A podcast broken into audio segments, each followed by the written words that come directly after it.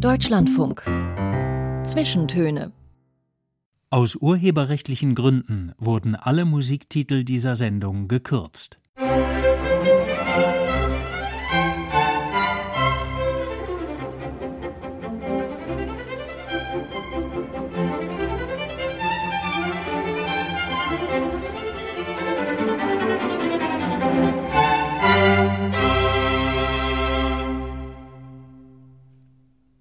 Mit Paulus Müller. Tag. Mein Gast heute ist so unglaublich vieles gleichzeitig, dass eine Aufzählung wirklich schwer ist und man sich fragt, wie man das alles in gerade mal 50 Jahren Lebenszeit packen kann. Er ist Comedian, Fernseh-, Film- und Hörspielautor, Regisseur und Produzent, Musiker, Livestreamer, schreibt Kinder- und Jugendbücher. Er war im Ensemble der Comedy-Show RTL Samstagnacht, war professioneller Stuntman und ist einer der Erfinder der Kika-Kultfigur Bernd das Brot. Und das ist noch lange nicht alles, worüber wir sprechen können. Tommy Krabweis, herzlich willkommen zu den Zwischentönen. Guten Tag. Ich sitze im Kölner Funkhaus. Sie sitzen äh, zu Hause in der Nähe von München. Und weil Sie zu Hause auch eine Produktionsfirma haben, Bumfilm mit voll ausgestatteten Studios, können wir jetzt miteinander so reden. Wo sitzen Sie da genau? Im Hörspielstudio? Also ich sitze jetzt in dem Dachgeschoss äh, äh meines Wohnhauses und nicht äh, in der Firma Bumfilm, die ist noch mal ein ganzes Stück weiter weg, äh, andernorts, aber nah genug, um mit dem Fahrrad hinzufahren. Und ähm, dieses Dachstudio habe ich mir zu Beginn der Pandemie, eigentlich schon kurz vor der Pandemie, eingerichtet, einfach weil ich wieder auch zu Hause Musik machen und irgendwelche kreativen Dinge tun wollte. Und äh, wie es der Zufall so wollte, äh, kam dann die elende Pandemie daher und plötzlich wurde das ein Ton, Streaming, alles mögliche Studio, äh, aus dem ich eigentlich im Wesentlichen, vor allem im ersten Jahr der Pandemie, vollumfänglich gearbeitet habe. Das heißt, Sie sind umgeben von Instrumenten und allem, was Sie zum Arbeiten brauchen? Mischpulten, äh, einer riesigen Kiste, diverse Mikrofone, äh, iPads, Kameras, Ringlichter, alles das, nur keine wirkliche Ordnung. Aber äh, ja. Wir zeichnen heute am Montag, den 24.10. auf. Am Samstag, also am Abend vor der Ausstrahlung dieser Zwischentöne hier im Deutschlandfunk, läuft RTL Samstagnacht das Wiedersehen. Das ist ja. eine große Show, die Samstagnacht wieder aufleben lässt. Mit den Stars von damals. Wiegald Boning, Olli Dietrich, Esther Schweins, Tanja Schumann, Marc Eigel und mit Ihnen, mit Hugo Egon Balder als Moderator, der mhm. das Ganze auch produziert, wie früher RTL Samstagnacht. Äh, auch die Show wurde vor einigen Wochen schon abgedreht. Was werden wir am Sonntag gesehen haben?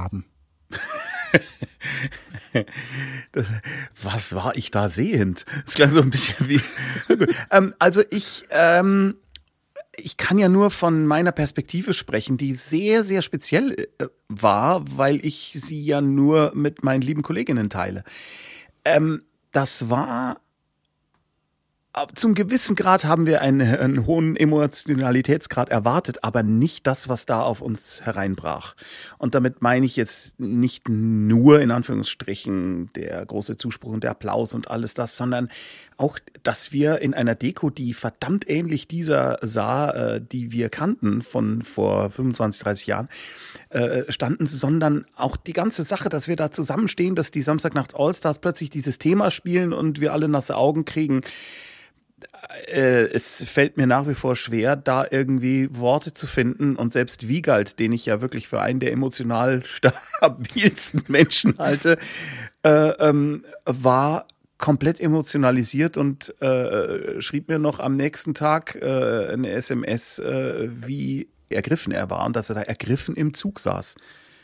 Also ich, wie soll ich das beschreiben? Es sind, wir zeigen ein paar alte Nummern, wir spielen ein paar Fortsetzungen von alten Nummern, wir gedenken natürlich dem Mirko in äh, ja, in, in vielerlei Weise. Mirko Nonchef, der Mirko Kollege, Nonchef, der dieses Jahr gestorben ist. genau, plötzlich. und äh, wir erinnern uns an damals und es ist, für uns war es rundum wundervoll. Ich kann nur hoffen, dass sich das auch auf die Zuschauer überträgt wenn man früher Samstagnacht geschaut hat, dann hatte man immer das Gefühl, die Leute, die das machen, haben die ganze Zeit einen irren Spaß und ich wollte immer äh, total gerne dabei sein. Hm. Und zwar nicht bei den Szenen selber, sondern bei dem, was so rundherum passiert. Ja. Äh, war das damals da und äh, hat dann sowas direkt wieder stattgefunden? Also äh, diese Frage äh, bekomme ich ja des Öfteren gestellt und ich kann nur sagen, ab dem Moment, wo es uns keinen Spaß mehr gemacht hat, haben wir aufgehört. Mhm. Daraus folgt, dass es die ganze restliche Zeit über wirklich verdammt viel Spaß gemacht hat. Und ähm, die Dinge, die uns in Erinnerung geblieben sind, sind auch tatsächlich die Dinge, die aus uns und natürlich unserem Autorenteam oder gemeinsam mit dem Autorenteam entsprungen sind. Ähm, die Sketche, die wir dann einfach, um diese Sendung auch füllen zu können, jede Woche äh, aus England und Co. eingekauft bekamen, das sind so die Dinge, die versucht man gelegentlich dann auch eher zu vergessen. Es gelingt hm. aber nicht so recht, weil die, das war teilweise schon echt grausiges Füllmaterial, fand ich. Ähm, aber äh, gerade die Dinge, die aus unserer eigenen Initiative und unseren verrückten Hirnen entstanden, die sind auch bei uns immer noch total positiv abgespeichert. Und das hat auch allen Beteiligten richtig viel Spaß gemacht. Hm. Und dieses Gefühl äh, von früher ist dann auch wieder aufgekommen von den guten Zeiten? Ach so, äh, ja, stimmt. Ich habe die Frage einfach ignoriert. Äh, das äh, war sofort wieder da. Also wirklich so, als wäre keine Zeit vergangen. ähm, Sie haben ja äh, auch dann irgendwann hinter die Kamera gewechselt mhm. und ganz viel produziert. War das jetzt für diese äh, Wiedersehensshow auch so? Ähm, ja, äh, tatsächlich war es so, dass ich gesagt habe, lieber Hugo, ich habe ein paar Ideen, die würde ich gerne umsetzen. Kannst du mal gucken, ob die Produktionsfirma Bunny Jay mir da ein bisschen was dafür gibt? Dann mache ich das einfach selber. Und es schwang so ein bisschen mit wie, ich möchte das wirklich, wirklich gerne selber machen. Äh, Schrägstrich, ich habe wirklich keinen Bock, dass das irgendjemand anders macht oder wie irgendjemand sagt, wie das zu gehen hat. Bitte schaut, dass das irgendwie funktioniert, aber Hugos Vertrauen in mich ist Gott sei Dank groß genug und meins in seines auch, dass das dann so stattgefunden hat. Ich habe genauso wie früher bei manchen Rubriken, äh, die ich federführend betreut habe, quasi ein, ein noch warmes Tape, in dem Fall digital, abgegeben. Gesagt, hier bitte senden. also ein komplettes Revival, auch äh, in dem, das auch in dem Sinne, kurz ja. vorher äh, entstanden ist. Nun ist ja gerade so eine Revival-Welle da. Mhm. Also wir erleben Revivals überall. Alte Serien werden wieder aufgelegt, alte Filme kriegen nochmal Fortsetzungen oder Prequels oder was auch immer. Mhm. Ähm, wenn man das selber macht, dann kann ich verstehen, dass das großen Spaß macht. Äh, wie sehen Sie das denn als Zuschauer? Geht Ihnen das da nicht auch manchmal auf den Nerven? Überhaupt nicht, außer es ist scheiße. Also das ist mir wirklich völlig egal, ob das was Altes oder was Neues oder was. Natürlich finde ich es immer gut, wenn man was Neues macht, gar keine Frage. Ich finde es aber völlig absolut legitim, sich irgendeinen alten Kram zu suchen und den abzudaten oder irgendwie anders zu machen. Völlig in Ordnung.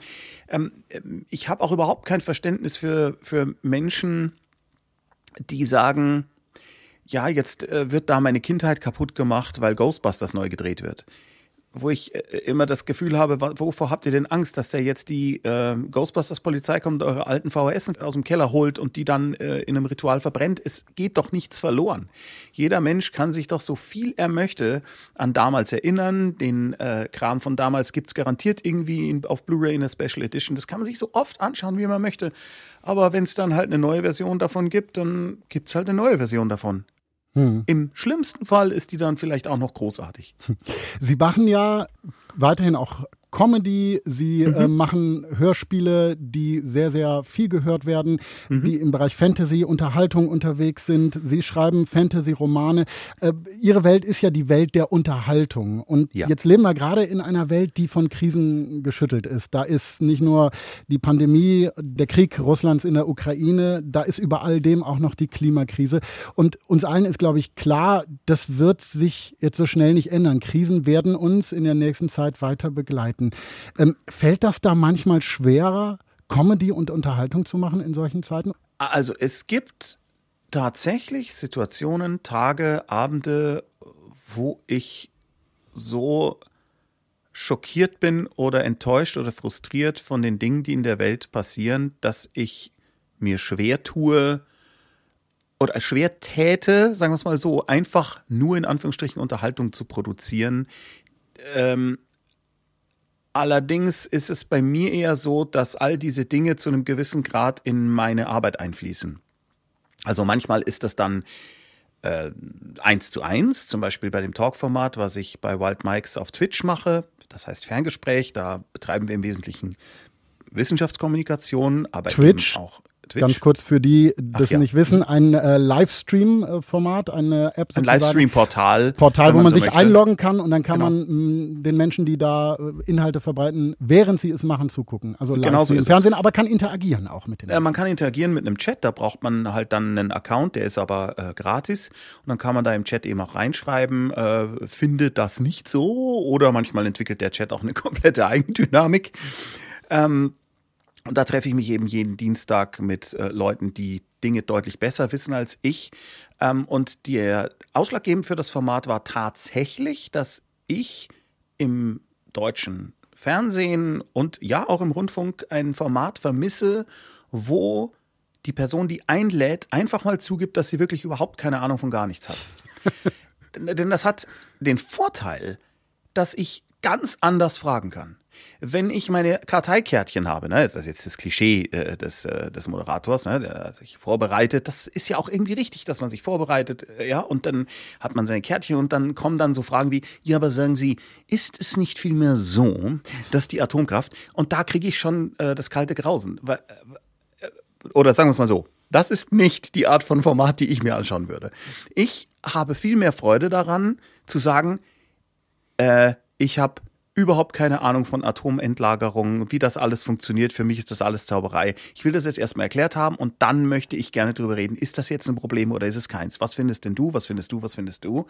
Und dann achten wir darauf natürlich bei den Gästen, dass wir keine False Balance erzeugen. Also, dass wir nicht äh, jetzt das klassische Beispiel, einen Klimawandelleugner und einen ernstzunehmenden Wissenschaftler nebeneinander stellen, weil man dann denkt, das wäre 50-50, sondern wir machen es so, wir laden gar keinen Klimawandelleugner ein, weil, weil das nicht relevant ist für Wissensvermittlung. Aber dafür mitunter mehrere KlimaforscherInnen. Ja, natürlich, klar, selbstverständlich. Und auch wenn es um Politik geht, da haben wir dann äh, einen Politikwissenschaftler dabei, der ist äh, bei der FDP, sieht aber die FDP kritisch. Ähm, dann äh, äh, die, das Ehepaar Waschgau, die den Hoaxilla-Podcast betreiben, die sind so wie ich eher, naja, so nicht FDP.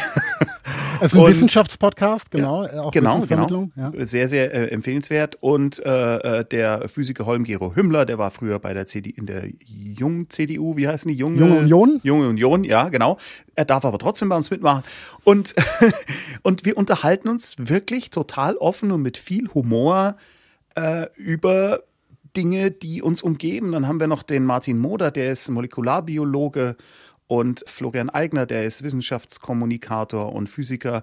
Und das macht eine ganz große Freude, weil ich danach und auch die Leute draußen mehr weiß als vorher und das Ganze einfach in einem humorvoll freundschaftlichen Ton gemeinsam erörtert wird. Finde ich persönlich ganz großartig. Nicht nur, aber schon auch, weil es meine Idee war. Und vielleicht auch deswegen, weil es danach dann leichter fällt, wieder einfach nur Quatsch zu machen, der mit alledem nichts zu tun hat. Genau so ist es, wobei mein Quatsch nicht zwangsläufig nicht mit alledem was zu tun hat, denn also zum Beispiel in der letzten äh, Folge Ghost Sitter, also das ist ein Hörspiel, eine Hörspielserie, die ist äh, erfreulich rasend erfolgreich. Da habe ich mir gedacht, da passt es doch in die Storyline, wenn sich das Gender-Diskussionsthema da irgendwie niederschlägt, aber tatsächlich, weil es in die Story passte. Ne? Also ich glaube, das ist jetzt nicht allzu groß, der Spoiler, wenn ich äh, sage, dieser Umstand, der schon beim Hexenkönig in Herr der Ringe ein Problem war, nämlich niemand, ne, keiner kann mich besiegen. Ne? Damit ist ja klar, ein, Wer- ein Mann nicht, Ja. eine Frau schon. Ja, genau. Und damit habe ich mich eben beschäftigt. Und in meiner Ghostsitter-Serie gibt es äh, den Vampir Vladat, der ist ein Traditionalist. Für den ist alles, äh, was nach der Erfindung des Tonfilms kam, eigentlich schon ein Problem. Und der sagt dann am Ende irgendwie sowas sinnbildlich wie, na ja, also bislang stand ich der Gender-Geschichte sehr ablehnend gegenüber, aber ich werde es wohlwollend prüfen. Das ist alles, was er sagt. Er wird es wohlwollend prüfen. Und schon bekomme ich ohne Ende Kritik reingeballert, äh, dass ich jetzt auch zu diesem Gender-Wahn äh, mich bekannt habe. Es ist unfucking fassbar. Ich freue mich auch schon auf die Mails zu dieser Sendung hier. Ach so, stimmt, die kommen ja jetzt auch deswegen. Äh, Die kommen ja, jetzt gut, auch wunderbar. deswegen. Und vor allen Dingen auch für Herzlichen unfucking Glückwunsch. fassbar. Zeit für den ersten Song, den Sie mitgebracht haben, Herr Ja. Krabweis. Beatles äh, mit dem George Harrison Song While My Guitar Gently Weeps. Absoluter Klassiker. Mhm. Ja. Warum der? Das war und ist nach wie vor einfach ganz banal mein Lieblingssong. Es gibt kein Lied und fast egal in welcher Version. Äh, und äh, nichts, was mich mehr äh, auf, also einfach auf, auf, auf viele Art berührt. Die Musik, die, äh, die Akkordfolge, das Gitarrensolo, der äh, mystische Text. Es ist einfach unfassbar, dass dieser Song auch nach so langer Zeit, ich habe den mit zwölf Jahren das erste Mal gehört und der hat mich komplett an die Wand geblasen, dass der mich immer noch jedes Mal kriegt. Immer wieder. Da lassen wir uns mal berühren von den Beatles. While My Guitar Gently Weeps.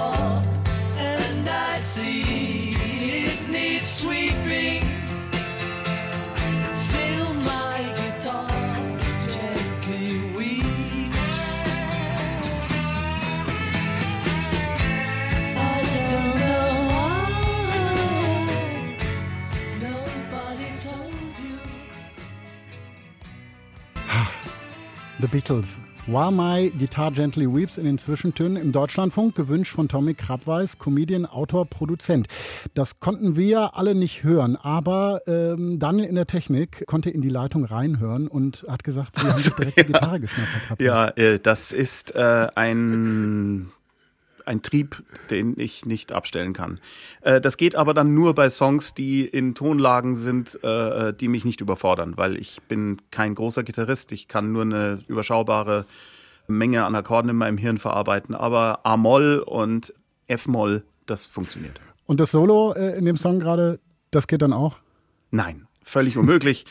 nur äh, halt so, naja, so äh, Amol-Blues-Schema gedudelt, das kriege ich hin. Die Skalen rauf und runter. Die Skalen rauf und runter, vielleicht auch ein bisschen hin und her, aber dann hört es bei mir schon wieder auf. Sie sind 1972 in München geboren, aufgewachsen in Neuperlach. Das ist eine große Hochhaussiedlung im Südosten von mhm. München. Nehmen Sie uns doch mal mit. Wie war das bei den Krabweis zu Hause?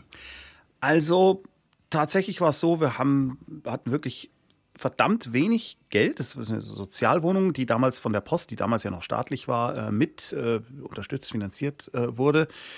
Waren da im vierten Stock und als ich aufwuchs, war da auch noch nicht so arg viel Grün. Und es gab dann schon auch Ecken in Neuperlach, äh, wo man hart auf die Fresse bekam, wenn man irgendwie blöd geschaut hat oder falsch oder was auch immer oder einen Hut auf hatte, so wie ich. Äh, was gar nicht ging, weil wer hat schon einen Hut auf ja, in den 70ern. Äh, und ähm, das, da ich ja nichts anderes kannte, war das für mich normal. Und äh, meine Eltern haben dann die Ausflucht daraus immer wieder gesucht, obwohl ich glaube, die haben das gar nicht so empfunden als Flucht, ähm, dass man mich halt auf diverse Campingurlaube mitschleifte. Äh, und das, obwohl ich wirklich, wirklich immer lieber zu Hause geblieben wäre, um Stop-Motion-Filme zu machen, Bücher zu lesen oder, wie man heute sagt, zu prokrastinieren. Sie haben darüber auch ein Buch geschrieben, das Vorzelt mhm. zur Hölle, zusammen mit Ihrem Vater. Ja. Äh, ganz spannend, Sie wechseln sich da ab und da schreibt Ihr Vater, eigentlich wehrte sich unser Tommy gegen alle Unternehmungen, Ausflüge, Ski oder Radtouren und wollte immer zu Hause bleiben. Ja. Also da gar nichts mit Sport oder sowas, alles immer zu Hause. Ähm, also Sport für den Selbstzweck fand ich immer furchtbar. Das kriege ich bis heute nicht auf die Reihe. Ähm, was schon funktioniert hat, war äh, in, äh, ein Judo-Training zu machen. Äh, das hat mir auch wirklich in vielerlei Arten geholfen. Auch später dann, als ich dann eben Bodystunts gemacht habe, hat, war das natürlich großartig mit der Fallschule. Ähm, aber einfach nur Sport, weil man vielleicht gerne Sport macht, das war für mich völlig undenkbar. Einfach langweilig nur und äh, ich habe das hab das nie hinbekommen. Sie haben gerade schon gesagt, der kleine Tommy hat dann äh, Super 8 Filme äh, mhm. geschnitten oder da äh, Stop Motion mitgedreht. Was äh, haben Sie noch gemacht als Kind? Was waren Ihre Beschäftigungen? Äh, meine Beschäftigungen waren außer wirklich alles kurz und klein zu lesen. Das war wirklich ganz krass, wie viel ich gelesen habe. Waren äh, genau die Stop Motion Filme, sehr viel Lego gebaut, also wirklich irrwitzig. Stunden, Tage, Wochen lang völlig selbst vergessen dann habe ich irgendwann angefangen zu zeichnen. Ich habe auch in der, ich glaube, dritten Klasse zum ersten Mal versucht, ein Theaterstück zu schreiben. Äh, das kam auch zur Aufführung, es hatte nur keinen Schluss. Das hieß, es war eine Bearbeitung, so würde man das heute wohl nennen, von der Geschichte Pumuckel und die Grippetabletten. Das habe ich auf der Schreibmaschine meiner Mutter geschrieben, weil meine Handschrift damals schon so unleserlich war wie heute. Da findet man keine Schauspieler, die mitmachen können. ich habe, äh, also Schauspieler äh, waren nicht das Problem. Äh, Sie müssen es nur auch lesen können, deswegen. Äh, ja, ja, ja, genau. Das war, wäre schon sinnvoll. Und es wäre echt gut gewesen, wenn wir einen Schluss gehabt hätten. Aber naja. Wie, wie war es denn mit Freunden? Das sind ja alles Beschäftigungen, die man wirklich in der Bude alleine für sich macht. Richtig. Ich habe auch tatsächlich immer einen sehr, sehr begrenzten Freundeskreis gehabt. Und ähm, wenn man es jetzt mal bewusst polemisch formulieren möchte, könnte man sagen, ich brauchte auch immer Leute, die das, was ich gerne mache, mit mir machen, weil man manche Dinge nicht alleine machen kann. Das wäre jetzt so die, äh, äh, die bösartigste Formulierung. Auf der anderen Seite kann man sagen, es gab eben auch immer Leute, die da richtig Spaß dran hatten und wir haben uns sehr, sehr gut verstanden und haben da große Freude dran gehabt, eine Schulband zu machen, Theater zu spielen, Filme zu drehen. Ja, ich meine, Sie machen ja auch Jobs, äh, wo Sie dann zeitlebens immer mit sehr, sehr vielen Menschen umgeben waren. Richtig, ne? äh, genau. Und es hat sich bis heute erhalten, dass ich immer versuche, mit Menschen zu arbeiten, die ich mag. Also wir äh, sagen immer zu Beginn jeder Produktion, dies wird eine nach Möglichkeit, wenn wir es irgendwie erreichen können, komplett arschlochfreie Produktion. Hm. Und äh, wenn dann da sich äh, eine, eine Person als Arschloch entpuppt, dann kann man im Idealfall sagen, äh, ich glaube, das funktioniert mit uns nicht. Oder man sagt halt einfach, okay, bei der nächsten Produktion möchte ich mit dieser Person nicht mehr arbeiten. Und daher kommt dann auch der Drang, der so rausschimmert bei all dem, was Sie machen, und was Sie ja auch gerade zu RTL Samstagnacht und der äh, Show äh, gesagt haben, dass Sie es selber in die Hand nehmen wollen und selber produzieren wollen, selber machen wollen, weil Sie dann genau äh, besser aussieben können, wer ja, nicht nur das, nicht? alles eigentlich. Äh, also alles. Ich möchte gerne wirklich, wirklich selbst schuld sein an den Dingen. Und ähm, es gab so ein paar Situationen in meinem Leben, also im beruflichen Leben, wo ich darauf angewiesen war, dass andere Leute ihren Job auch gut machen und da ist es eben ganz, ganz wichtig, dass das dann Menschen sind, a, die das auch drauf haben und b, mit denen man auch klarkommt und c, die wissen, was sie da eigentlich mit mir gemeinsam herstellen. Ähm, und äh, also ein gutes Beispiel wäre der Kinofilm Mara und der Feuerbringer, wo ähm, der Verleih Konstantin äh, offensichtlich nicht so sehr dran geglaubt hat, dass das funktioniert oder irgendwie eine andere Vorstellung von dem hatte, was das da eigentlich ist, was ich gemacht habe, was dann darin resultierte, dass äh, halt keiner wusste, dass es den Film gibt. Und mhm. solche Situationen versuche ich zu vermeiden. Gehen wir mal zurück äh, in Ihre Kindheit und äh, mhm. zu den Urlauben. Ähm, Ihr Vater hat ja da nicht locker gelassen. Nein. Das wird dann auch in den Büchern klar, äh, die Sie geschrieben haben zum Sport und zum äh, Camping. Mhm. Der hat Sie trotzdem gnadenlos mitgeschliffen. Ne? Naja, ich meine, ich war ja jetzt auch ich war ja auch mal klein. Da kann man jetzt nicht einfach das zehnjährige Kind zu Hause alleine beim Lego-Spielen mit den Ravioli lassen, sondern äh, natürlich musste ich mit. Ähm, aber ich wollte halt trotzdem nicht. Ja, und es hat auch nicht so richtig Freude gemacht, muss ich sagen, weil, also es waren bestimmt äh, irgendwie auch immer schöne Momente dabei, aber im Wesentlichen erinnere ich mich daran, dass ich halt einfach versucht habe, mich zu arrangieren. Ich habe zum Beispiel aus der Stadtbibliothek 14 Bücher mitgenommen, weil das die Obergrenze war. Kaum waren wir dann irgendwo in egal ist überall heiß und scheiße Land angekommen, hatte ich die schon ausgelesen. Und dann habe ich es halt nochmal gelesen. Und dann saß ich halt die Rest der Zeit in meiner Dackelgarage da und habe versucht zu verhindern, dass äh, Insekten reinkommen. War schwierig. Was machen Sie denn, wenn Sie in Urlaub fahren mit Ihren Kindern? Kein Camping.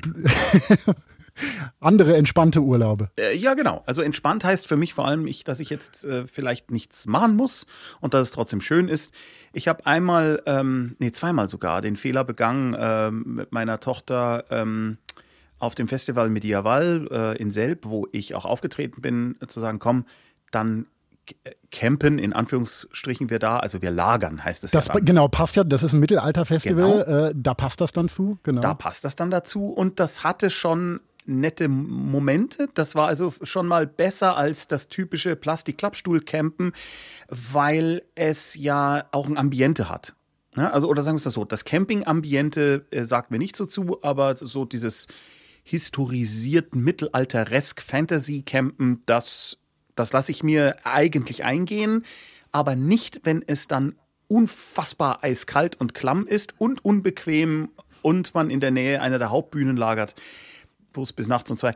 Das war alles ein bisschen unerfreulich, so dass sogar meine Tochter, die das eigentlich grundsätzlich gut fand, dann gesagt hat: Also, Papa, wenn wir da wieder hinfahren, vielleicht doch ein Hotel. Und da habe ich mich dann schon ein bisschen gefreut. Das nächste Lied kommt vom US-Rock'n'Roller Jerry Lee Lewis Ja. und der hat für Sie auch wieder was mit den Beatles zu tun, oder?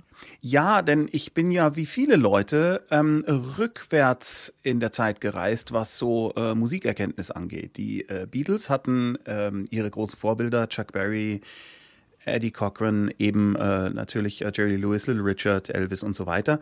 Und dadurch, dass ich mich mit den Beatles beschäftigt habe, schon sehr früh und auch was die so gesagt haben, was man so in Prä-Internet-Zeiten eben in Büchern so finden konnte, stieß ich dann auf Namen, von denen ich dann wieder wissen wollte, was machen die eigentlich? Und äh, eines der ersten Dinge, äh, derer ich habhaft wurde, war, ich glaube, auf dem Flohmarkt, ähm, die Original Sun Recordings von Jerry Lee Lewis. Und das äh, danach war wirklich meine Welt abermals, es geht ja schnell, wenn man jung ist, äh, äh, komplett eine andere. Weil diese Art von Energie und diese Art von bizarrem, bizarrer äh, musikalischer Aggressivität und, und, und, und Frechheit, äh, die Jerry Lee Lewis da eben äh, äh, gezeigt hat, das war für mich auch eine Art von Befreiung. Und ähm, ich habe mir gedacht, das will ich machen. Das will ich machen. Ich will zwar jetzt nicht, äh, ich wollte schon damals nicht äh, zum Arschloch mutieren äh, äh, wie Jerry Lee Lewis, das nicht. Aber musikalisch und das gesamte Auftreten, das war schon großartig. Da hatte ich dann das Gefühl zum ersten Mal, auf der Bühne kann mir nichts passieren.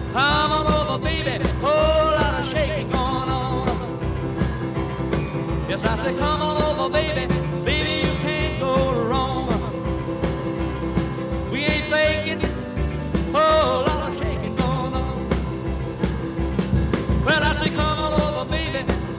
chicken in the corner. Woo, huh? Come on over, baby. Well, they got the bull by the horn. We ain't faking. Oh, lot of shaking going on. Yeah, I said shake, baby, shake. I said shake, baby, shake. I said shake it, baby, shake it. I said shake, it shake.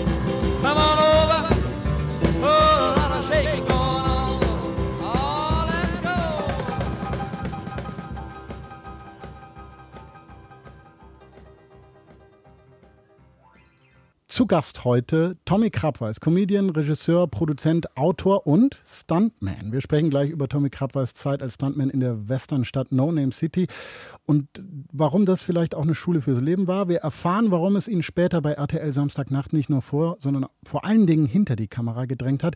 Wir sprechen über seine Fantasy-Bücher und Hörspiele, über Geeks, Nerds und über Long Covid. Dazu wie immer in den Zwischentönen Musik, die unser Gast mitgebracht hat. Ich bin Paulus Müller. Hallo.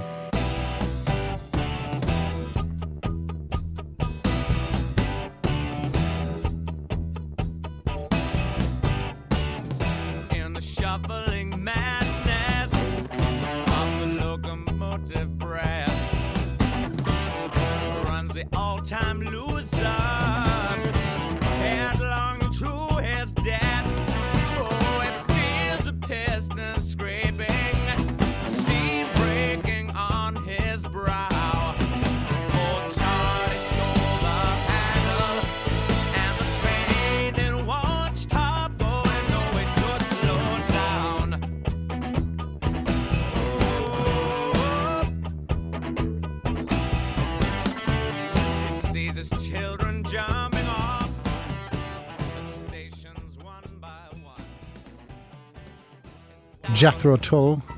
Die Band um den Multi-Instrumentalisten Ian Anderson, genau der, der gerne mal einbeinig Querflöte spielt, mit dem Hit Locomotive Breath. In der Version, die der Musiker und Prog-Rock-Produzent Steven Wilson neu abgemischt hat. Tommy Krabweis, äh, gerade sind wir von den Beatles ein Stück zurückgewandert in der Musikgeschichte. Jetzt ein kleines Stück nur vor. Äh, Wie sind Sie zu Jethro Tull gekommen? Ähm, mein Stiefvater hatte die Platte Aqualung in seiner Sammlung und ich habe da halt aus äh, einer Mischung aus Langeweile und Restinteresse mal so durchgeblättert, was da unter dem Plattenspieler lag, äh, stand. Und dann kam ich auf dieses sehr seltsame Cover, wo dieser komische äh, Landstreicher drauf abgebildet ist, in diesem äh, seltsamen, ölartigen Gemäldestil. Ich lege das auf und stelle fest, erstens mal, es klingt komisch, zweitens mal, der Typ, dachte ich erst, äh, der kann ja gar nicht so richtig singen oder was ich so unter Singen damals so verstand, wie eine Stimme klingen soll. Und das, da ist ja jeder Song anders und das ist ja ganz schön komplex irgendwie und verwirrend. Und jetzt ist natürlich, Locomotive Breath ist ja noch der, sag ich Eingängigste mal, eingängigste sozusagen, und ja. einfachste Song, den Ian Anderson wahrscheinlich jemals geschrieben hat. ähm, aber äh, vieles der anderen Dinge, ist- es ist wirklich, ist halt Prog-Rock und ungewöhnlich. Und das hat dann wieder ein inneres Auge bei mir geöffnet, dass ich dachte, das geht alles. Und ich bewundere bis heute Ian Anderson wirklich nachdrücklich dafür, dass er es schafft, unfassbar komplexe Ideen und Kompositionen so hinzukriegen, dass ich das trotzdem auf dem Weg zum Edeka vor mich hinpfeifen kann. Unfassbar. Die Großartig. von Steven Wilson neu abgemischte Version, warum die? Naja, ähm, Jethro Tull äh, hatte bei den Aufnahmen massive Schwierigkeiten. Sie waren in einem neuen Studio, das äh, im Vorfeld irgendwie groß gelobt wurde, das sich aber als sozusagen völlig klanglos herausstellte. Also man stand da in dem Studio und keines der Instrumente hatte irgendwie einen Rest von äh, Reflex in, diesem, in diesen Räumen. Man dachte wohl damals, ja, je schalltoter, desto natürlicher der Klang rüber, äh, kommt der Klang rüber und das stellte sich als Irrtum heraus. Also es klang eigentlich alles scheiße. Und die haben sehr, sehr gekämpft schon bei den Aufnahmen und ähm, meiner persönlichen Meinung nach hat es eigentlich erst Stephen Wilson mit seinem Remix geschafft, dass diese Platte wirklich richtig gut klingt. Ich finde, das ist ein Quantensprung im Vergleich zu dem, äh, wie es vorher klang. Einfach weil ähm, andere Möglichkeiten bestehen, äh, digitale Räume zu schaffen und äh, Dinge besser gegeneinander abzuwägen. Und ich finde den, diesen, diese Remix Anniversary Edition wirklich unfassbar großartig. Nachdem Sie die Fachoberschule abgeschlossen haben, haben Sie als Stuntman angefangen. Wir haben es schon angesprochen in der Westernstadt No Name City. Das ist ein Freizeitpark in Poing bei München gewesen. Nur haben wir vorhin schon gehört, Sie waren eher so der Drini, ja, gerne zu Hause lesen, Sachen im Zimmer machen. Äh, Stuntman passt da ja so gar nicht rein. Wie sind Sie in diesen Bereich gekommen? Also erstmal danke für das Wort Drini, das ist super, das werde ich mir sofort abspeichern, das ist fantastisch. Äh, zweitens, ähm, es ist ja nicht per se so gewesen, dass ich mir Beschäftigung gesucht habe, damit sie drinnen sind, sondern es ist nur so, dass die Dinge, die ich gemacht habe, meistens drinnen stattfanden. Aber eine, eine, eine äh, Bandauftritt, den, da konnte ich nicht die Leute zu mir nach Hause einladen und äh, da ich eben auch filmen wollte und da ich großer Slapstick-Fan war, war klar, dass das nur sehr begrenzt äh, zu Hause machbar ist, ohne dass man äh, die Wohnung in Schutt und Asche versetzt. Ähm, und durch meine Bewunderung für Buster Keaton, den ich eben auch von den Super 8 Filmen kannte, die ich mir auf dem Flohmarkt so zusammengehamstert hatte, ich wollte auch sowas machen. Und da ich ja durch äh, Judo eben die äh, Fallschule gut beherrschte, war das eine gute Basis. Und so habe ich mir eben ein paar Sachen so selber drauf geschafft und das reichte, um mich in No Name City in dem Freizeitpark vorzustellen und zu sagen, guck mal, ich kann einigermaßen gut hinfallen, ohne mir sofort dabei weh zu tun. Ähm, ich hatte auch vorher schon fürs Fernsehen ein paar Kleinigkeiten gemacht, äh, bei Soko 5113 eine Rolle gespielt, wo ich gleichzeitig auch äh, mein eigener Stuntman war und so weiter. Und dann hat der Chef von dem Laden, der Heinz Bründel, gesagt, das gelangt. Und da waren dann aber auch Leute, die das richtig konnten und mir das dann auch entsprechend beigebracht haben, dass ich eben auch länger als äh, vier Shows durchhalte, äh, in dem Fall eben mehrere Jahre. Vier Shows am Tag. Ja, Wie kann man sich das vorstellen? Was haben Sie da gemacht?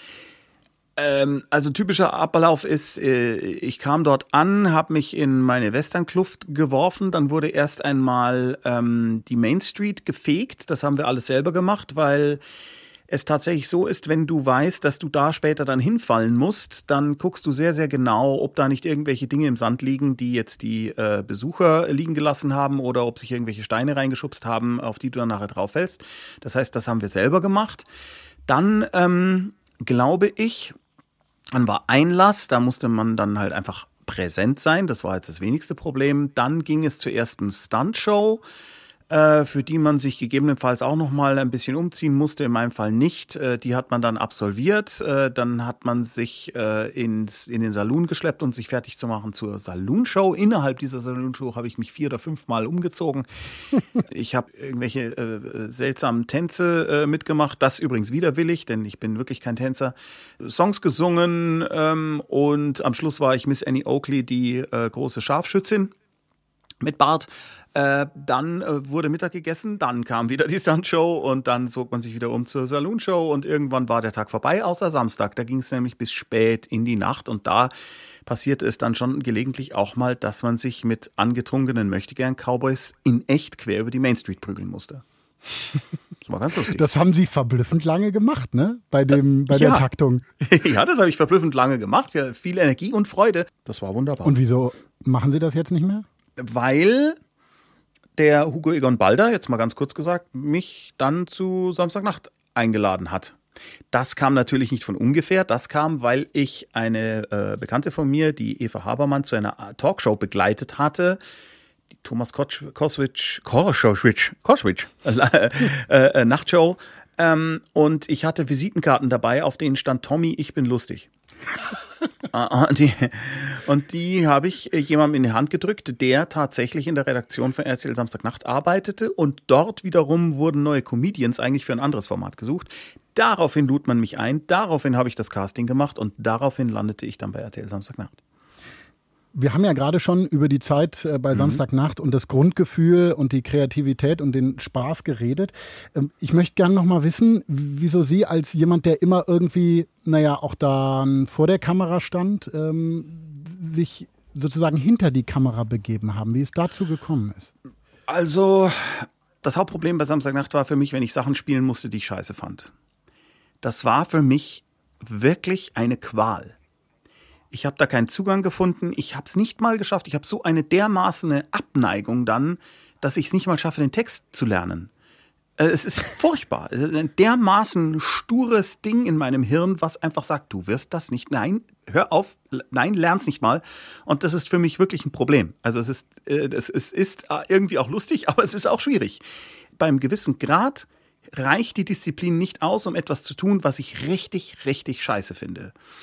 Und das bleibt ja nicht aus, weil du musst natürlich auch mal einen Sketch spielen, der deiner Meinung nach nicht funktioniert und du solltest ihn dann gefälligst auch nach Möglichkeit so spielen, wie die Regie dir sagt, dass er gespielt werden soll. Und wenn du das dann auch nicht gut findest, dann wird's richtig schwierig. Und da richtete sich irgendwie mein Fokus immer mehr darauf aus, das zu vermeiden und möglichst Sachen selbst zu schreiben, damit ich in den anderen Sachen dann jetzt nicht zwangsläufig immer auch vorkommen muss. Und das führte dann auch zu Nummern, die ich nur geschrieben, schrägstrich inszeniert habe, ohne mitzuspielen. Und das hat Sie nicht gestört? das war eben diese große Erkenntnis, dass mich das dann nicht mehr gestört hat. Vorher habe ich natürlich immer gesagt, wo komme ich vor, wo komme ich vor, was mache ich, was mache ich, wie, was ist mein der Grund, warum ich überhaupt bin. Und je mehr ich hinter der Kamera gestalten konnte, so wie ich mir das vorstellte, desto zufriedener wurde ich. Und da habe ich mir dann irgendwie gedacht, okay, ähm, das ist vielleicht einfach ein Fingerzeig oder man könnte es als solches verstehen. Mach doch einfach Dinge selbst. Der nächste Song ist von der Band King L, von Gary Clark gegründet, dem Frontmann der schottischen Band Danny Wilson. Der Song Life After You ist vom Album Great Day for Gravity 1995 erschienen. Bevor wir über Band und Song reden, ähm, Sie haben geschrieben, es ist eines der ganz wenigen Alben, die mich gepackt haben und nicht aus der Zeit vor 1975 stammen. Äh, äh, 75, da waren Sie ja gerade mal drei Jahre alt. Jugend in den 80er Jahren. Von den großen Bands und Künstlern der 80er ist dann nichts hängen geblieben. Ganz also, wenig. Musik der Zeit gar nicht. Also Depeche Mode, Queen, Toto Prince, Madonna sind ja alle dabei. Also, äh, Queen äh, konnte ich immer gut, äh, gut aushalten. Nicht nur aushalten, sondern da fand ich wirklich viele Sachen wirklich brillant. Aber ansonsten äh, sind die 80er auch musikalisch komplett an mir vorbeigegangen. Ich fand das meiste wirklich absolut schreckenserregend grauenhaft. Warum? Also Schlimm. was? Ich fand das Gejammer schlimm. Dieses, äh, wir sind alle so betroffen. Äh, hat mich wahnsinnig angekotzt. Ich fand die Sounds schlimm. Die fiepsigen Gitarren, äh, äh, dieses Transistorige fand ich schlimm. Ich fand die, die, die, die Anfangs, diese ganze DX7-Sounds aus den Keyboards zum Kotzen. Äh, ich fand das oft total artifiziell, äh, aber das ist ja alles Geschmack. Insofern ist das eigentlich total unerheblich, was ich da sage ähm, und wirklich kein Urteil über irgendwas, sondern wirklich nur mein Empfinden. Es hat mich nichts davon auch nur ansatzweise berührt. Gar Dann nichts. hören wir jetzt mal King L, äh, eher unbekannte Band. Was Ja. gibt's zu denen noch zu sagen? Ich habe die durch völlig absoluten Zufall geriet mir, ich glaube, das war dann eine CD, äh, in die Hände. Oder ich habe den Song, diesen, diesen, den, den, den, also die Single-Auskopplung eben live After You gehört. Und der, die Wucht, wie das Ding arrangiert ist, wie der Typ singt, äh, wie kaputt die Gitarren klingen und dass es trotzdem eine homogene Einheit ist und das Banjo für die Hook, da war ich völlig äh, völlig begeistert und habe dann dieses Album eine Zeit lang, ich glaube ein halbes Jahr lang, rauf und runter gehört. Und ich kann bis heute nicht verstehen, äh, zumindest aus meiner beschränkten Perspektive, warum das nicht der absolute Hit wurde. Und warum äh, äh, der Herr Clark da nicht weitergemacht hat. Aber der war wahrscheinlich dann so frustriert, dass das einfach keine Sau interessiert hat, außer mir, dass er das eingestellt hat. Sehr schade. Hätten Sie mal anrufen müssen. King L, live after you.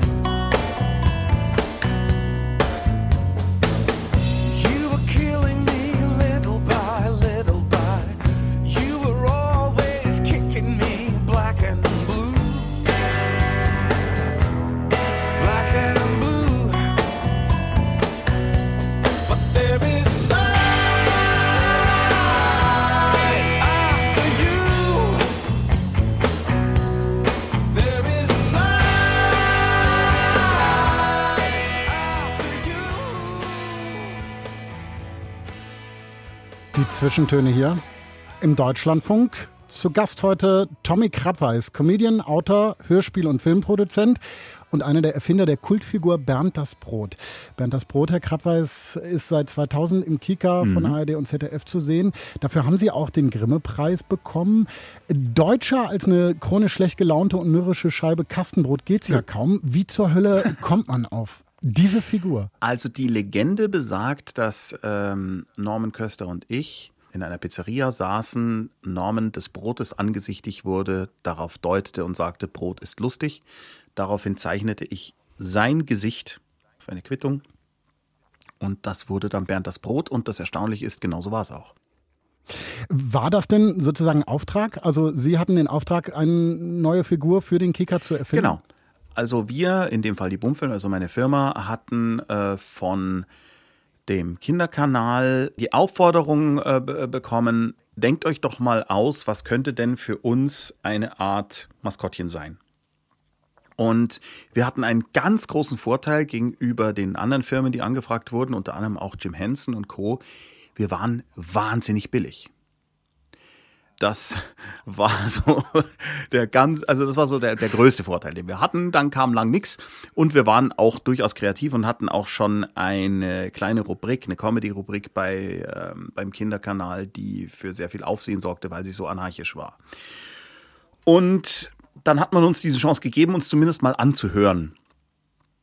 Und da haben wir wohl irgendwie auf eine seltsame Art tatsächlich eine Seite zum Klingen gebracht beim Kinderkanal. Und Frank Beckmann, der war damals noch Redaktionsleiter, wurde dann später der Chef vom Kinderkanal, der sagte den denkwürdigen Satz, das ist das Bekloppteste, was ich jemals gehört habe, genauso machen wir es. Aber das ist, ich, ich wirklich, wenn man, wenn man sich die Idee so durch den Kopf gehen lässt, Mhm. Ja, ja. äh, fragt man sich wirklich, haben Sie damals geglaubt, das könnte erfolgreich werden? Also war das, war das so, wir haben jetzt nichts, wir machen das jetzt mal? Nein, oder? nein, nein, nein. Es war wirklich so, dass wir der festen, also ich, das ganze ironielos, der festen Überzeugung waren, das ist eins der witzigsten Dinge, die uns jemals einfallen werden. Wir müssen das irgendwie hinkriegen, dass das gemacht wird. Und es gab zwischen uns, also zwischen Erik Hafner, David Gromer, Norm Köster und mir damals immer schon den Satz, entweder das Ding wird der größte Flop oder wir kriegen den Grimme-Preis. Wir haben das tatsächlich schon mehrere Jahre vorher, also vier Jahre vor der Verleihung des Grimme-Preises, so formuliert. Das ist wirklich wahr. Aber was ist das Geheimnis hinter diesem Erfolg von Bernd das Brot? Also das, Das ist, ist- ja die, dieses schlecht gelaunte Brot. Ist es, ist es, weil man irgendwie Mitleid mit dem Brot hat? Ist es, weil man über vielleicht auch äh, dieses Brot und die schlechte Laune und die depressiven Anflüge lacht? Wa- Was ist das? Es ist, es ist total simpel. Das sind äh, drei Grundpfeiler. Das eine ist mal die ganz einfache Mechanik, ähm, dass du in einem Verbund mit Figuren, der war ja ursprünglich zusammen mit äh, Chili dem Schaf und Briegel dem Busch, ne, dass du in so einem Verbund immer eine Figur brauchst, die alles Kacke findet, äh, um äh, mal als Straightman und manchmal als Payoff äh, zu funktionieren, einfach also rein comedy-technisch. Und es gibt ja ganz viele Figuren, die so sind. Ne? IA, der Esel aus Winnie the Pooh oder Bert. Ähm, äh, ja, Bert von Ernie und Bert. Ernie, was tust du da, Ernie? Ja, und äh, dann natürlich auch Android, the Paranoid äh, Android aus Per Anhalter durch die Galaxis. Und also das funktioniert grundsätzlich, wenn man das handwerklich gut macht. Das ist das eine. Das zweite ist, der Bernd ist intelligent. Das finde ich tatsächlich wichtig. Der ist intelligent und hat durch seine Haltung die Möglichkeit, Dinge zu kommentieren. Die äh, eine Figur, die komplett in der Situation ist und im Hier und Jetzt nicht so direkt hat. Und das ist natürlich auch die Haltung des Zuschauers. Also wenn ich mir was angucke, bin ich ja auch erstmal außen vor. Und der Bernd wendet sich dann an dich, zwinkert dir sozusagen zu, das kann er nicht wirklich, aber äh, und sagt, findest du nicht auch, dass das gerade sehr bekloppt ist? Und man fühlt sich verstanden und denkt, ja, genau, das finde ich auch. Und das Dritte ist, und das halte ich eigentlich im Nachgang für das Relevanteste, Bernd verkörpert gerade für die Kinder das Recht darauf, schlechte Laune zu haben. Und das ist etwas, was im Kinderfernsehen zumindest so in der Zeit, wo als wir gestartet haben, nicht so sehr verbreitet war. Das ist jetzt heute etwas mehr, weil es einfach alles graustufiger wird, was ich gut finde. Aber wir kamen ja so aus den 90ern, wo die meisten Kinderdinge, auch wenn viele Leute sich anders daran erinnern, relativ eindimensional und simpel waren und gerade erst begannen, sich äh, durch den Einfluss der Simpsons und so ein bisschen äh, äh, intelligenter zu gerieren oder auch graustufiger. Und der Bernd hat gesagt, du hast schlechte Laune, dir geht es nicht gut, das ist okay, mir geht's gerade auch nicht wirklich gut. Und wir wissen aus äh, diversen Studien, der Kinderkanal hat immer wieder auch wirklich äh, qualitativ, quantitativ aussagekräftige Studien über Bernd äh, gemacht. Wir wissen, dass es Kinder gibt, die sagen, Mama, ich fühle mich heute brotig, aber es geht wieder vorbei. Sie haben gesagt, Sie waren auch im Vorteil, weil Sie so unfassbar günstig waren. Hat sich das Ja. denn dann zwischendurch geändert oder haben Sie sich geärgert, so günstig gewesen zu sein? Wir haben uns natürlich schwarz geärgert, dass wir äh, so billig waren. Ich glaube aber nach wie vor, wenn das nicht gewesen wäre, hätten wir es vielleicht auch, hätten wir einfach den Job nicht bekommen. Also äh, man muss schon sagen, dass äh, so ein sogenanntes Total Buyout, also dass man alle Rechte abgibt, das gibt's eigentlich heute schon gar nicht mehr. Eigentlich genau genommen gab's das auch damals schon nicht, aber wir waren halt nicht nur billig, sondern auch ein bisschen dumm.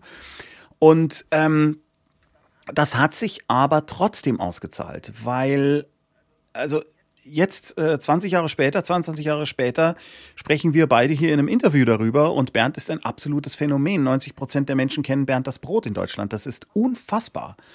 Und natürlich ist das ein Türöffner, wenn man sagt, äh, wir haben eine der erfolgreichsten deutschen äh, Kultfiguren erfunden. Steht das jetzt auch auf Ihrer Visitenkarte drauf? Nicht mehr ist lustig? sondern- Äh, Tommy Graf, also ich bin lustig und Bernd das Brot. äh, nee, da steht drauf äh, äh, DJ, äh, Model und äh, Anwalt. Wir- Nein, da steht gar nicht drauf. Ich zu. habe, ich, ich, ich habe keine, ich habe keine Visitenkarte. Ich habe die immer verloren. Ich habe das immer. Das ist äh, kein Konzept, was bei mir funktioniert. Mit das Brot sind Sie ja beim öffentlich-rechtlichen Rundfunk äh, im Total Buyout sozusagen. Ansonsten, Genau. äh, ansonsten machen Sie aber äh, vor allen Dingen für Private im Fernsehen, Privatsender Ja. was. Sie ähm, machen für Anbieter wie Audible zum Beispiel äh, Mhm. Ihre Hörspiele. Warum sonst nicht öffentlich-rechtlicher Rundfunk? Naja, weil die halt nicht aus dem Quark kamen. Wir haben immer wieder den öffentlich-rechtlichen Sachen angeboten, auch Ghost Sitter als Serie.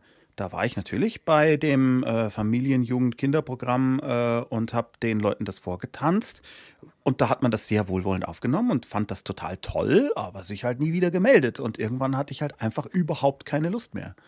Und äh, ich habe es dann einfach woanders angeboten und da ging es dann sofort durch die Decke. Also bei Ghost Sitter war es tatsächlich so, dass ähm, Amazon Music und ich hatten eine Unterhaltung, weil ich auf der Gamescom da einen Kontakt bekommen hatte, weil ich dort wiederum das Cosplay Village betreue. Wo wir auch auf jeden. Fall gleich nochmal drüber reden müssen. Genau. Können wir auch machen. So viele Dinge. Und äh, da hieß es ja, habt ihr nicht irgendwas für uns? Wir hätten gerne irgendwas, was für die Familie funktioniert und nicht nur für Kinder oder nur für Erwachsene. Und dann habe ich gesagt, ja, da habe ich was. Schaut mal hier, Ghost Sitter. Und dann haben die gesagt, ach, das ist ja cool. Ja, macht doch das genau so, wie ihr das da macht. Äh, wir freuen uns, wenn es fertig ist. Hier ist das Geld. Und so kann ich sehr, sehr gut arbeiten. Denn das bedeutet ja dann nicht automatisch, nur weil man keine äh, öffentlich-rechtliche Redaktion hat, die dir jedes Komma korrigiert, dass es dann scheiße wird. Sondern plötzlich ist man komplett selbst verantwortlich dafür, dass es geil wird. Du hast keine Redaktion mehr, wo du sagen kannst, äh, nee, aber äh, äh, die Frau so und so hat gesagt, wir sollen das so. Sondern jetzt bist du die einzige Person, zu der die schuld ist, wenn es scheiße wird, wenn es nicht erfolgreich ist. Du. Und plötzlich sorgt das für eine ganz, ganz andere Art von Dynamik, als wenn du immer so einen äh, Aufpasser um dich rum hast und sagen kannst, nee, also die Redaktion hat gesagt, wir sollen das grün machen. Ich hätte es ja blau gemacht. Wir hören jetzt den nächsten Song. Er kommt von Düvelspack, eine Band aus Detmold. Rebellion heißt er und wir sprechen mal nach dem Song drüber. Grau ist sein Haar, grau auch sein Bart, seine Augen sind blind. Wenn der Alte erzählt, wird es still auf dem Platz, schweigen Mann, Frau und Kind. Er erzählt von den uralten Tagen, von Rittern, von Bauern, von Leid, das einander sie taten, von Schmerz und vom Tod. Er war noch so jung, vielleicht 20 Jahre, als all das geschah. Schwert schlug auf Holzmann um, man kam zu Fall. Lanzen im Fleisch und der Krieg überall. Pfeile durchbohrten die Leiber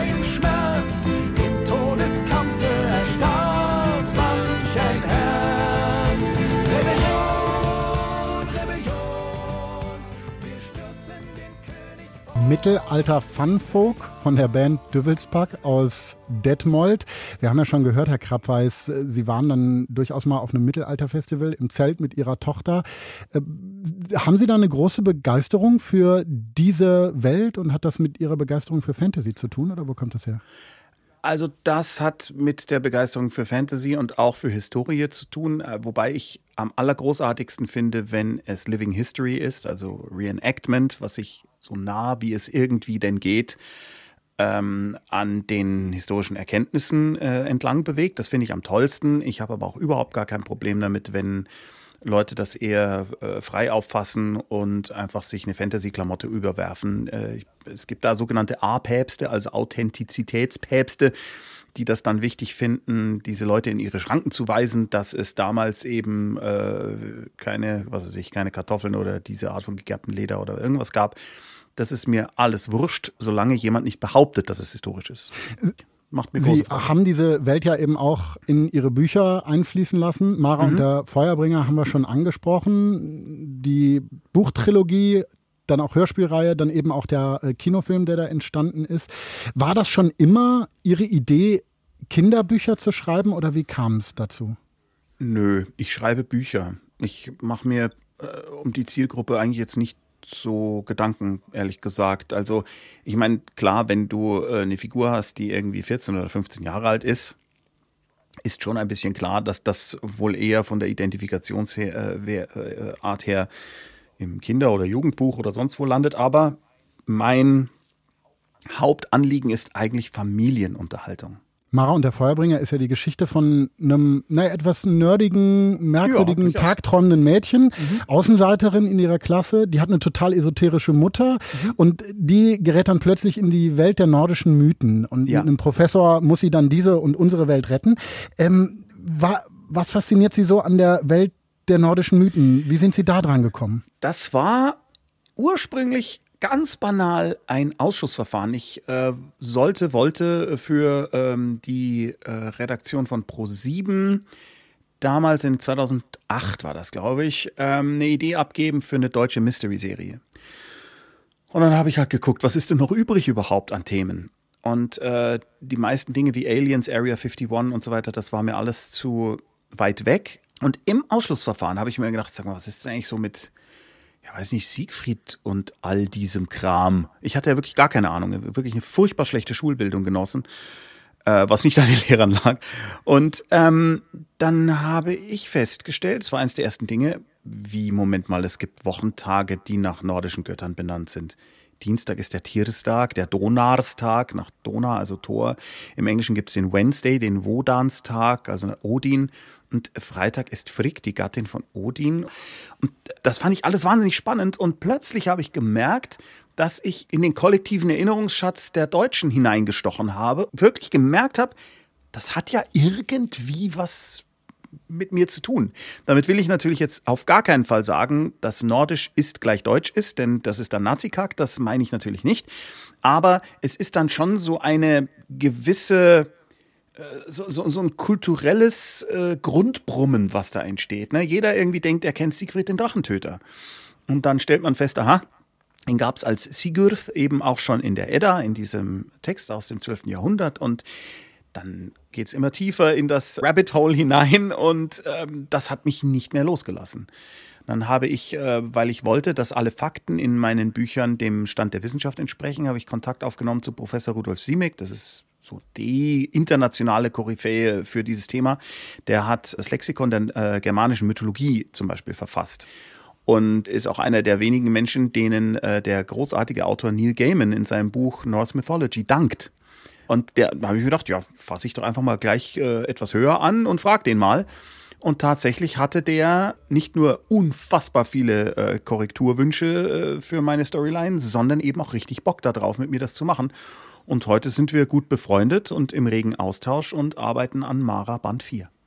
Die Geschichte zeigt, wie tief Sie sich dann in das Material hineinbegeben. Ja. Sie wurden auch von Kollegen als Perfektionist immer wieder bezeichnet.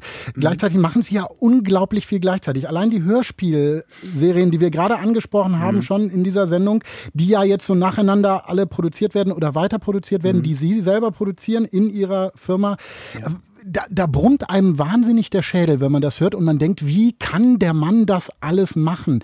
Sind Sie, was das angeht, ein Getriebener? Müssen Sie immer aktiv sein und am Arbeiten sein? Also ich bin schon getrieben von Kreativität. Ich kann nicht anders. Es macht mir Freude und ich würde das, egal was für einen Job ich habe, alles trotzdem machen, wenn es irgendwie geht. Das ist das eine. Das andere ist, ich bin auch, wenn ich fit bin, wirklich ziemlich schnell beim Schreiben. Nicht nur, dass ich schnell tippe, sondern auch mir fallen Sachen von alleine ein. Und wenn ich die Figuren gut im Griff habe oder wenn ich sie gut genug kennengelernt habe, ist es tatsächlich so, also bei Ghost Sitter kann ich sagen oder auch bei Mara, die sprechen in meinem Kopf und ich muss es wirklich nur schnell genug abtippen. Das andere ist, ich mache es ja nicht alleine. Also wie ich schon sagte, der Norman schreibt sehr viel Bernd das Brot. Dann gibt es einen ganzen Stab von äh, 25 Menschen um mich herum, die mir dabei helfen. Also meine Frau Sophia macht das Lektorat. Äh, äh sie schreibt, hat dann zum Beispiel auch aus Kohlraben Schwarz im Hörspiel das Buch geschrieben. Da steht zwar mein Name drauf, aber das habe ich ja nur mit Christian von Aster zusammen das Hörspiel gemacht und Christian von Aster wiederum hat mit mir zusammen die Storylines gemacht und ähm, äh, mein Stiefsohn, der Miron, hilft wahnsinnig viel mit, ist jetzt gerade auch am Set bei Kohlraben Schwarz dabei und äh, äh mein Bruder macht Herstellungsleitung, dann gibt's die Mel, die macht äh, alles mögliche andere, unter anderem auch die Regieassistenz für die Hörspiele. Das heißt, ich muss mich nicht um die Organisation kümmern. Und es gibt auch Sachen, die kann die Mel oder auch Sophia einfach alleine aufnehmen. Da braucht's mich gar nicht mehr dafür. Das Ding wird gemischt. Ich höre es mir einmal an und weil das einfach tolle Leute sind, freue ich mich einfach nur, wie toll es geworden ist und habe eigentlich kaum Änderungswünsche. Das ist ja auch alles total wichtig. Und für Sie fühlt es sich, so wie man das immer wieder raushört, auch nicht unbedingt immer wie Arbeit an. Also Nö. wie viele Menschen Arbeit als etwas Lästiges als etwas, und das, was richtig. man machen muss. Definieren. Genau, es ist eine Mischung aus Beruf und Berufung, äh, sage ich da immer. Ähm, das kann auch in Arbeit ausarten. Ähm, selbstverständlich, also gerade wenn es stressig wird, äh, wenn man sagt, das muss jetzt fertig werden. Und äh, ich hänge aber noch in irgendwas anderem und gleichzeitig kommt noch dieser Job dazu und das noch dazu. Und dann werden es eben sehr, sehr lange Nächte. Und ich hatte wirklich, ähm, also ich würde mal sagen, es ist selten, dass ich mal ein Wochenende habe, wo ich nicht auch arbeiten muss. Also wo ich nicht nur sage, ach, jetzt mache ich mal einen Song, äh, sondern ich hatte, also ich hatte viele, viele Jahre, bestimmt 10 oder 15 Jahre lang so gut wie gar kein Wochenende und keinen Urlaub weil es einfach nicht ging, weil ich eine Firma habe, weil die Leute alle fest angestellt sind, weil ich die auch nicht verlieren will.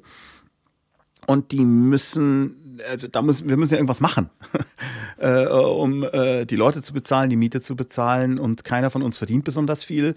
Aber wir erkaufen uns das eben mit meistens positiver Form von Stress, in Form von Begeisterung und dem Wissen, dass wir keinen Scheiß machen. Wir machen jetzt eine Pause. So. Nancy and Lee, zum Velvet Morning hören wir. Some velvet morning when I'm straight.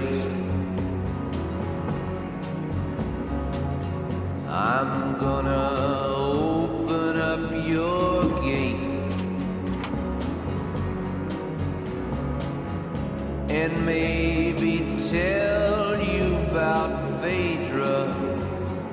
how she gave me life and how she made it in some velvet morning when I'm straight. Flowers growing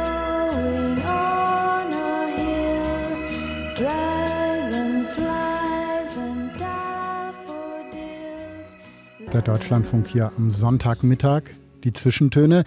Nancy Sinatra und Lee Hazelwood haben wir da gehört. Some Velvet Morning. Herr Krabweis, warum haben Sie uns diesen Song mitgebracht?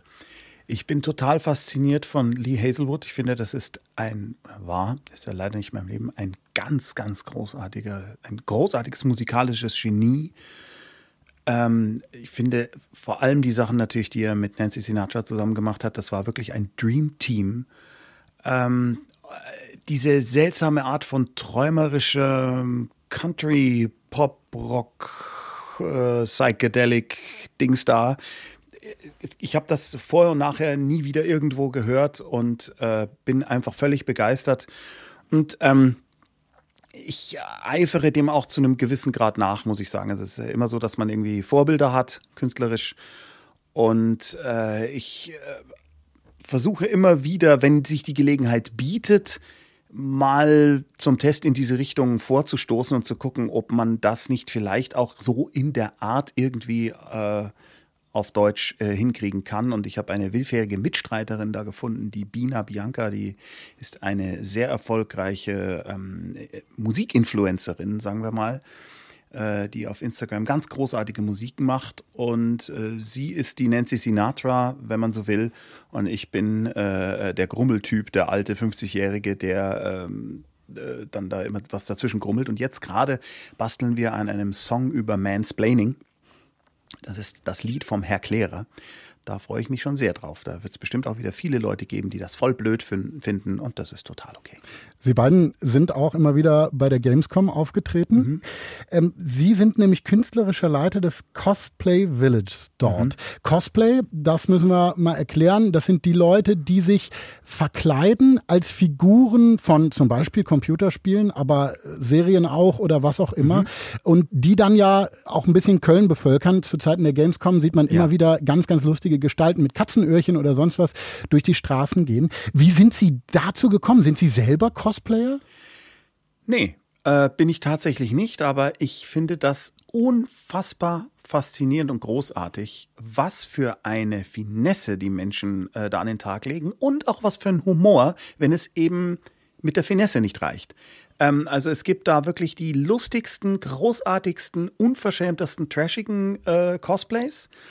Äh, aber es gibt eben auch Leute, die das mit einer dermaßenen Hingabe und einem technischen Verständnis betreiben, dass mir da einfach die Luft wegbleibt. Das äh, ist auch so, dass ich tatsächlich auch schon für Filmprojekte dann nicht zwangsläufig äh, vielleicht äh, Leute aus der klassischen Filmausstattung angefragt habe, sondern mir bekannte Cosplayer oder Cosplayerinnen gesagt habe, du, kannst du mir bitte diesen Gürtel machen, äh, den äh, der Donnergott Thor tragen soll? Weil die das ja ganz viel selber machen auch, ne? Ja, weil die das selbst herstellen und das äh, wirklich teilweise in einer Qualität, dass einem da nichts mehr dazu einfällt. Großartig. Wir müssen, glaube ich, kurz mal erläutern, was ist denn das Cosplay Village auf der Gamecom überhaupt? Also das Cosplay Village auf der Gamescom ist eben tatsächlich das Dorf, wenn man so möchte, wo sich die Cosplayer und Cosplayerinnen treffen können und austauschen können. Und da gibt es dann ein Programm äh, auf der Bühne und dann gibt es dort Dinge, die ausgestellt sind. Es gibt, Moment mal kurz. Es gibt, ähm, es gibt eine Cosplay-Schmiede, wo dir Dinge repariert werden, wenn dir mal was auseinanderfällt, was durchaus passieren kann. Äh, und viele andere Aktivitäten, die eben auf diese sehr spezielle und sehr besondere und wunderbare Zielgruppe hin zugeschnitten sind. Und das ist eins der ganz, ganz wenigen Dinge auf der Gamescom, die die Gamescom, also somit die Köln-Messe, finanziert. Und wo es nicht so ist, dass ein äh, Hersteller von einem Game oder so der Messe Geld gibt, sondern die Messe gibt Geld aus, weil sie unbedingt möchte, dass diese Menschen sich da auf der Gamescom wohlfühlen. Und da habe ich mit der Bumfilm, äh, mit meinem Bruder zusammen eben die künstlerische Leitung und wir statten dann ein halbes Fußballfeld aus mit äh, diversen Dingen, die äh, Menschen, die Cosplay mögen, glücklich machen. Wir haben gerade schon gehört, die Corona-Pandemie hat dazu geführt, dass Sie ähm, Livestreams machen bei Twitch, da also ein neues Medium für sich entdeckt haben. Die Corona-Pandemie hat aber auch sonst Ihr Leben verändert. Sie haben Ihre Frau schon angesprochen, Ja. äh, die nach einer Corona-Infektion Long-Covid entwickelt hat. Und Ja. genau deswegen sind Sie auch dankbar, dass wir das jetzt hier so machen können, dass Sie da äh, oben im Dachzimmer sitzen können. Richtig. Sagen Sie uns doch mal, wie äußert sich das äh, bei Ihrer Frau und äh, ja, für Sie und das Familienleben? Also, ähm, es ist tatsächlich so, also ich kann auch äh, deswegen frei drüber reden, weil Sophia das ja auch macht. Ja, Äh, in den Livestreams zum Teil eben Genau, auch. genau, soweit das energetisch möglich ist. Also, ähm, äh, Sophia hat eben die Schwierigkeit, dass ihr die Energie ausgeht. Also nicht nur, dass dann auch manchmal der Atem ausgeht, also dass sie wirklich das Gefühl hat, keine Luft zu bekommen oder wirklich keine Luft bekommt.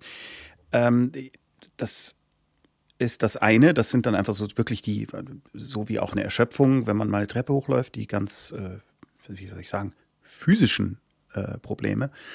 Aber eben auch dann mental, dass äh, man das Gefühl hat, warum zum Teufel kann ich mich nicht konzentrieren? Warum fällt mir dies und jenes nicht mehr ein? Warum kann ich nicht mal länger als zehn Minuten dies oder jenes machen? Ähm, und das ist wirklich, äh, wie soll ich sagen, äh, furchtbar mit anzusehen, mitzuerleben, weil Sophia vorher eben einen der leistungsfähigsten und auch belastbarsten Menschen war. Ich meine, das ist sie eigentlich ja immer noch, sie ist nur jetzt krank. Das äh, darf man natürlich äh, nicht falsch verstehen. Aber äh, mir ist dann natürlich auch aufgefallen, wie sehr ich mich äh, auf Sophia bei manchen Dingen einfach so ganz selbstverständlich äh, verlassen habe und wie viel ich ihr auch aufgeladen habe, äh, weil es zu gehen schien. Und äh, das geht jetzt natürlich in der Form nicht mehr. Und da muss man sehr, sehr genau haushalten. Man muss dazu sagen, Ihre Frau ist Psychologin. Das heißt, sie hat ja auf jeden Fall einen äh, Zugang zum Themenbereich ähm, Ja. und kann vielleicht auch eher äh, sich die richtige Hilfe suchen, sich durch wissenschaftliche Studien lesen. Äh, das geht ja ganz, ganz vielen Menschen in einer ähnlichen Situation nicht so. Das sind fünf bis zehn Prozent der Menschen, die eine Corona-Infektion mit Symptomen durchgemacht haben. Äh, wenn Ihre Frau und Sie da so offen drüber reden, auch in den Livestreams, wenden sich dann Menschen auch an Sie und schildern ihre Probleme mit Long Covid? Natürlich.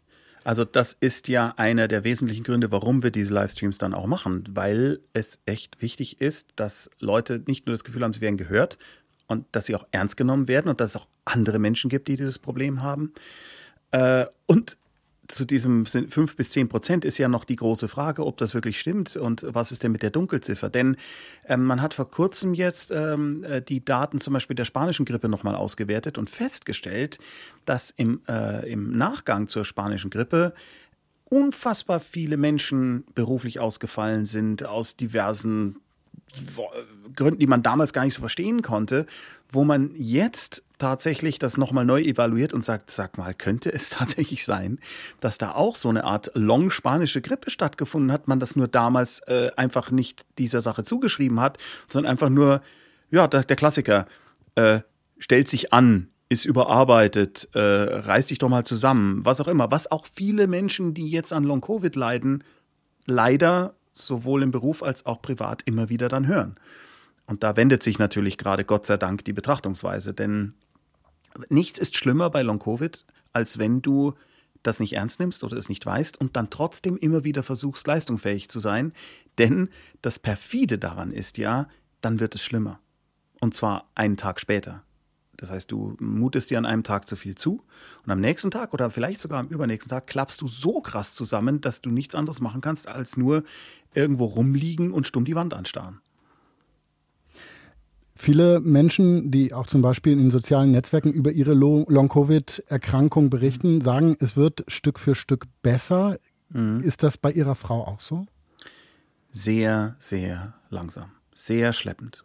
Es gibt dann gute Tage, es gibt bessere Tage, es gibt dann wieder schlechtere Tage, aber insgesamt ist es schon ein Aufwärtstrend, der ist nur, also, also eigentlich sagt man ja so, nach sechs Monaten könnte es dann vielleicht mal rum sein. Das ist bei uns leider in der Form nicht der Fall. Es wird besser, aber wirklich zu langsam.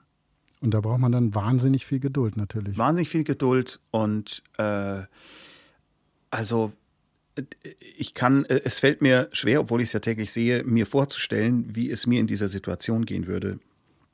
Ich äh, bewundere meine Frau sehr, wie sie das schafft. Machen wir mal einen Cut und blicken in die Zukunft, Herr Krabweis. Was für Projekte? Ich nehme an, da ist ganz, ganz vieles in Ihrem Kopf. Wir haben Sie ja jetzt ein bisschen kennengelernt. Was äh, für Projekte planen Sie äh, in der nächsten Zeit?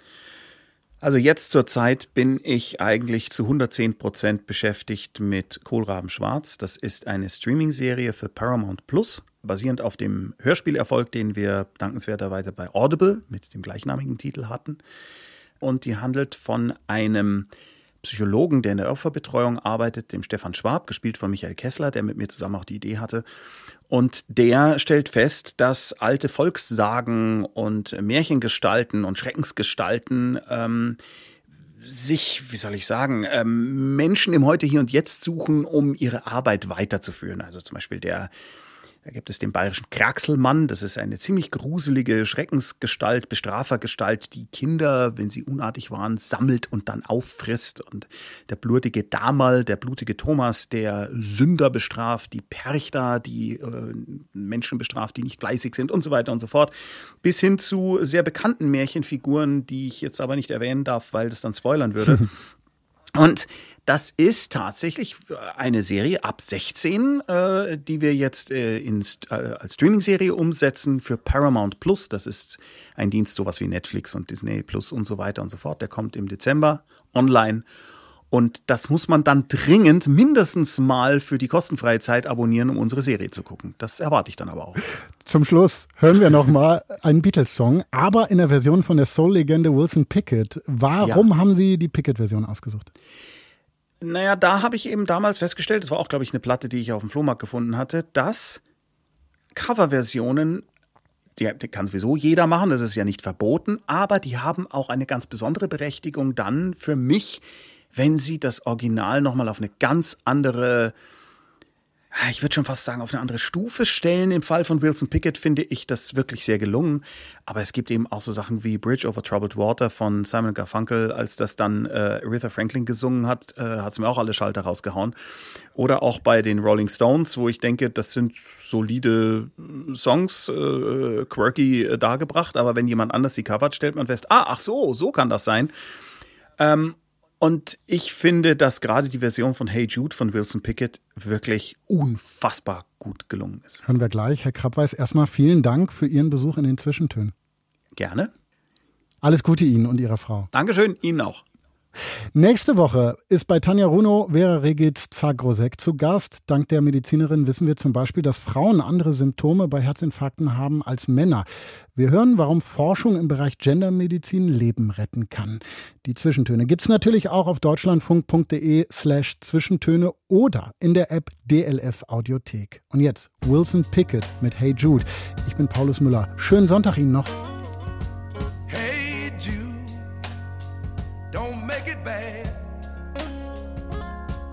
Take a